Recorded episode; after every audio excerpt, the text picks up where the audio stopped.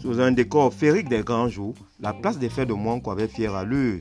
Ce jour du vendredi 20 mai 2022, à l'occasion de l'apothéose des festivités marquant la célébration de la fête de l'unité, corps administratif, autorités traditionnelles et religieuses, élites externes et internes, communautés étrangères, les populations de tous les coins de notre belle localité ont répondu massivement présents à cette parade. Les forces de maintien de l'ordre ont ouvert le bal. Après, ce fut au tour des civils, les écoles primaires, lycées, centres de formation, partis politiques de faire leur passage sous les applaudissements d'un grand public venu pour la circonstance. Cerise sur le gâteau, le défilé a été agrémenté par la remise des médailles et des prix et surtout des prestations musicales.